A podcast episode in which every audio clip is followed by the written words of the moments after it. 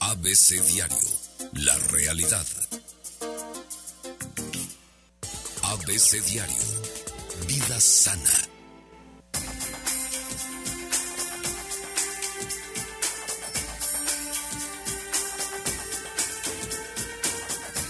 ...846, doctora Irma Quintanilla, ¿qué tal? Muy buenos días. Muy buenos días, ¿cómo te ha ido? Bien, bien pues aquí con, con tantas crisis, con tantos cambios climáticos que nos han ocasionado problemas sí, en, sí, sí. en muchas Pero hay partes quien del país. insiste que no, que Que no pasa nada. no, no pasa nada, haz lo que quieras.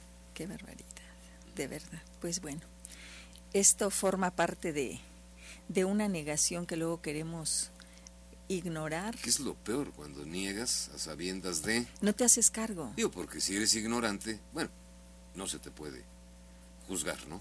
Híjole. O sí. Pero, pero, Pero bueno, no estarías ignoras. donde estás, eh, si no estarías donde ignorante. estás cuando, cuando eres ignorante. Pues sí, No, tiene más cola esto que el dinosaurio de las películas. ¿no? sí, sí, definitivamente. Sí, Bueno, Nuestro tema de hoy, violencia intrafamiliar, es uno de los problemas sociales sí. que estamos viviendo. Otro de los problemas Otro. sería los embarazos en la adolescencia, los suicidios, eh, la depresión, las adicciones, etcétera. El día de hoy vamos a hablar de violencia intrafamiliar. Creo que tiene grandes repercusiones y como siempre hemos hablado, la familia es el núcleo básico de la sociedad y lo que suceda dentro de esta va a repercutir socialmente. Por eso es un problema es social. un problema. Fíjate, doctora, hay una información de Querétaro de que la policía de la unidad precisamente que está especializada en la violencia intrafamiliar y de género, que es de la Secretaría de Seguridad Pública del municipio, fue a dar apoyo psicológico y trasladaron a una menor de edad y su progenitora, la madre, estaba en crisis emocional, sabrá Dios por, por qué razón. Pero esto te llega al 911 o al 911 emergencias, ¿no? Y, Sí. y los vecinos, la gente se da cuenta.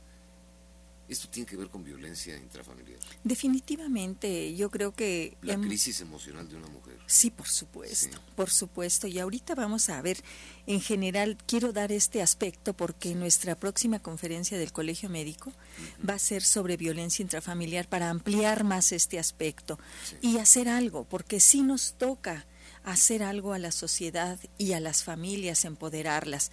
Pues la violencia intrafamiliar es toda acción u omisión cometidas en el seno de la familia por uno de sus miembros, que menoscaba la vida o la integridad física o psicológica, o incluso la libertad de otro de sus miembros, y que causa un serio daño al desarrollo de su personalidad. Toda acción, Es toda acción u omisión. lo que dejas de hacer. Claro. Y esta acción u omisión que el integrante de un grupo familiar ejerce contra otro y que va a producir un daño no accidental en el aspecto físico o psíquico.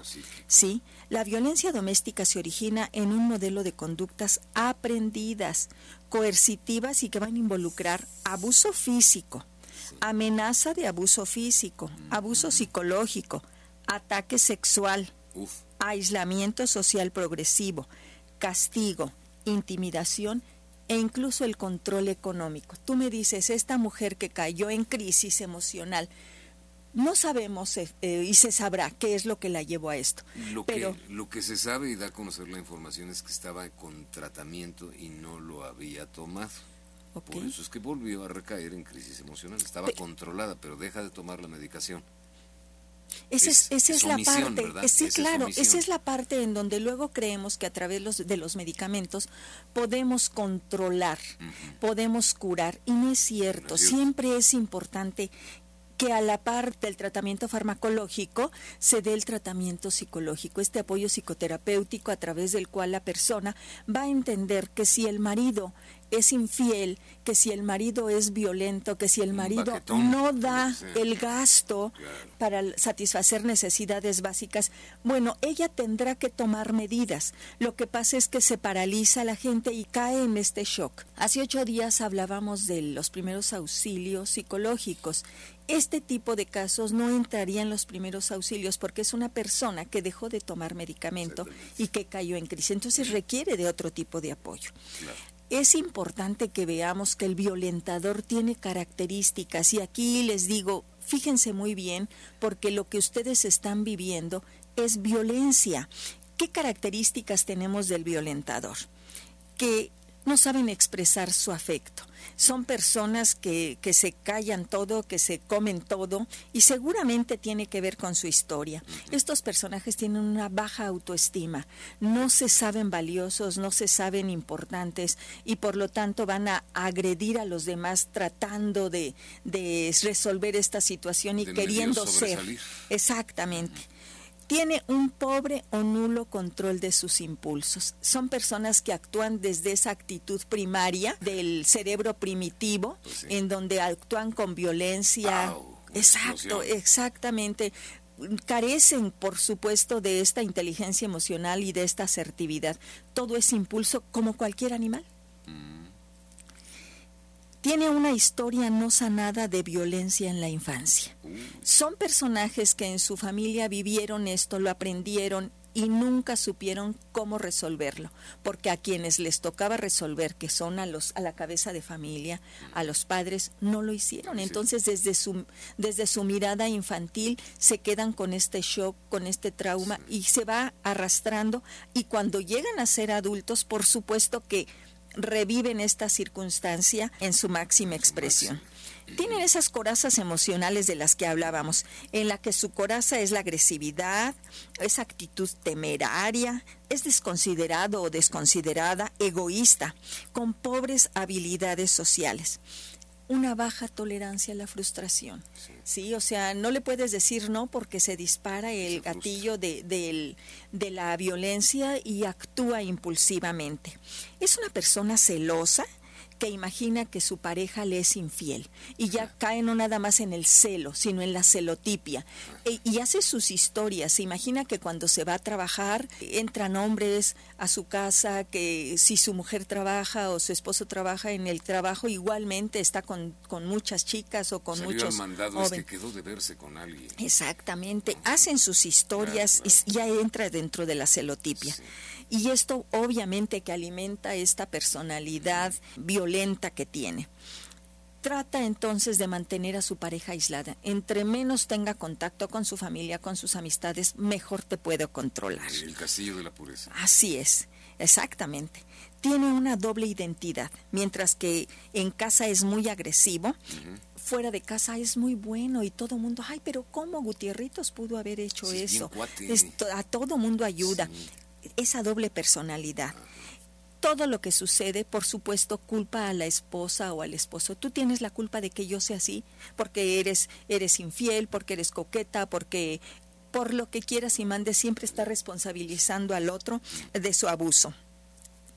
Cree que como hombre tiene derecho a ciertos privilegios, es, es decir, es extremadamente machista, porque así fue educado. Pues sí. Sí, a los hombres todo. Y este machismo lo tenemos todavía muy arraigado dentro de nuestra Ya sociedad. llegó tu hermano, hija, dale de comer y Sí, atiéndelo. sí, sí, sí, así Mijito, es. bienvenido, su beso. Siéntate tú.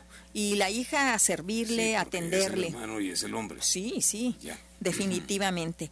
Se pone agresivo con los hijos ante cualquier insignificancia y entonces no nada más violenta a la esposa, sino también a los hijos.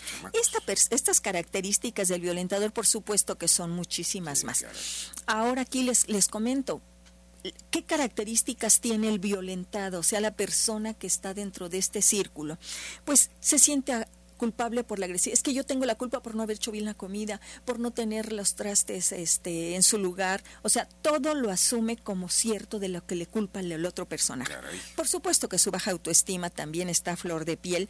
Eh, tiene un pobre empoderamiento, o Se sea, complementan los dos. Por supuesto. Se hacen falta. Por supuesto, esto es una relación, se hace una relación codependiente. Fíjate que la codependencia antes se hablaba de que en una en una familia había dependencia a alguna sustancia química y no es cierto.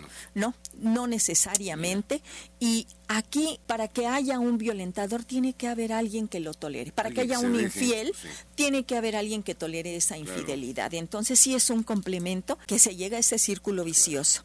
Pobre empoderamiento en el que la persona no es responsable de lo que piensa, dice, siente y hace, sino que vive desde la culpa y por lo tanto permite que el otro o la otra se empodere sobre sí mismo y lo desequilibre con gran facilidad. Es conformista, ay, esta cruz me tocó, pues ya que me tengo que aguantar, a mi mamá le pasó lo mismo, a mi abuela lo mismo, o sea, te conformas con esta realidad y crees que es la realidad que merecen todas las mujeres.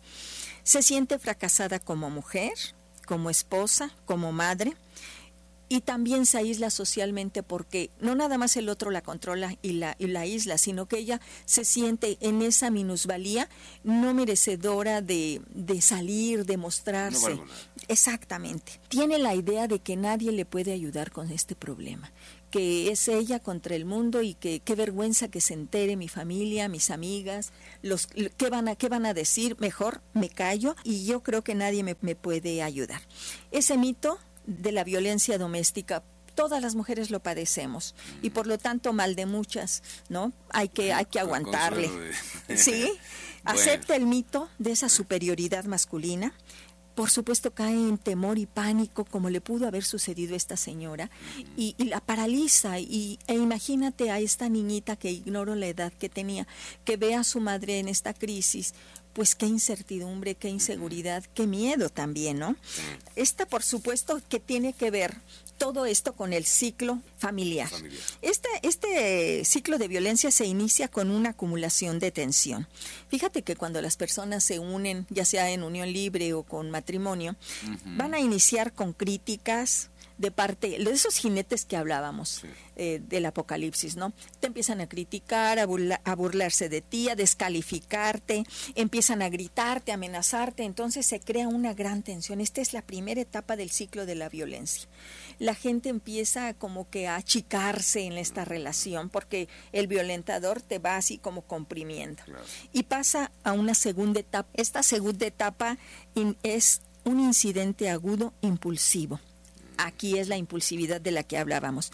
Nunca va a ser suficiente lo que haga la persona para evitar el enojo y va a llegar hasta esa agresión física. Primero empieza la psicológica, eres una tonta o eres un tonto, no sirves para nada, mira qué, qué gorda estás, mira qué, qué desobligada, etcétera. O sea, se engancha y después viene la física.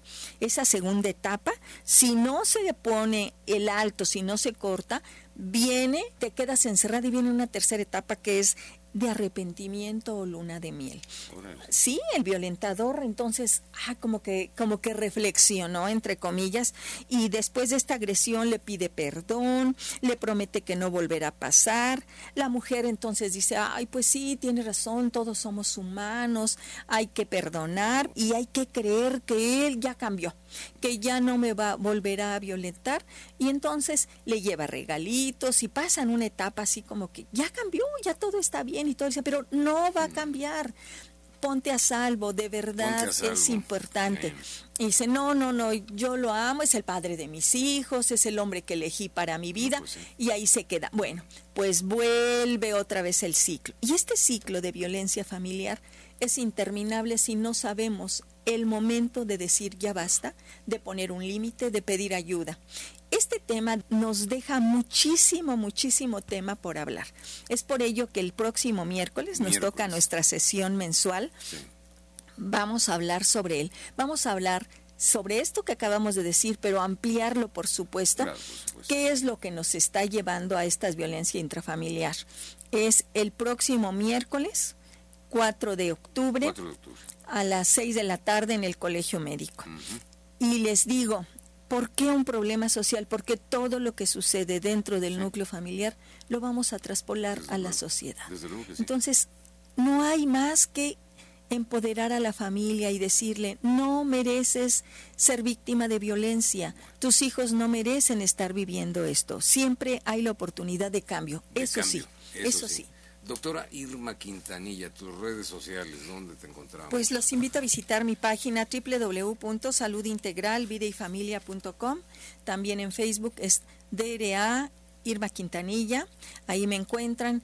Y por supuesto que yo les digo, acudan a estas conferencias, al colegio médico, porque son temas que a todos nos interesan. es abierto al público, es gratuito, 6 de la tarde, eh, violencia intrafamiliar, nuestro tema el día de hoy, eh, que, que, vamos a dar el, el, próximo, el próximo miércoles. Gracias, doctora Irma Quintanilla, muy amable. Pues gracias a ustedes, que tengan excelente fin de semana y que nos preparemos para estas contingencias. Para estas contingencias, efectivamente. Gracias, bendito Ángel Santos, gracias a todos los participantes también.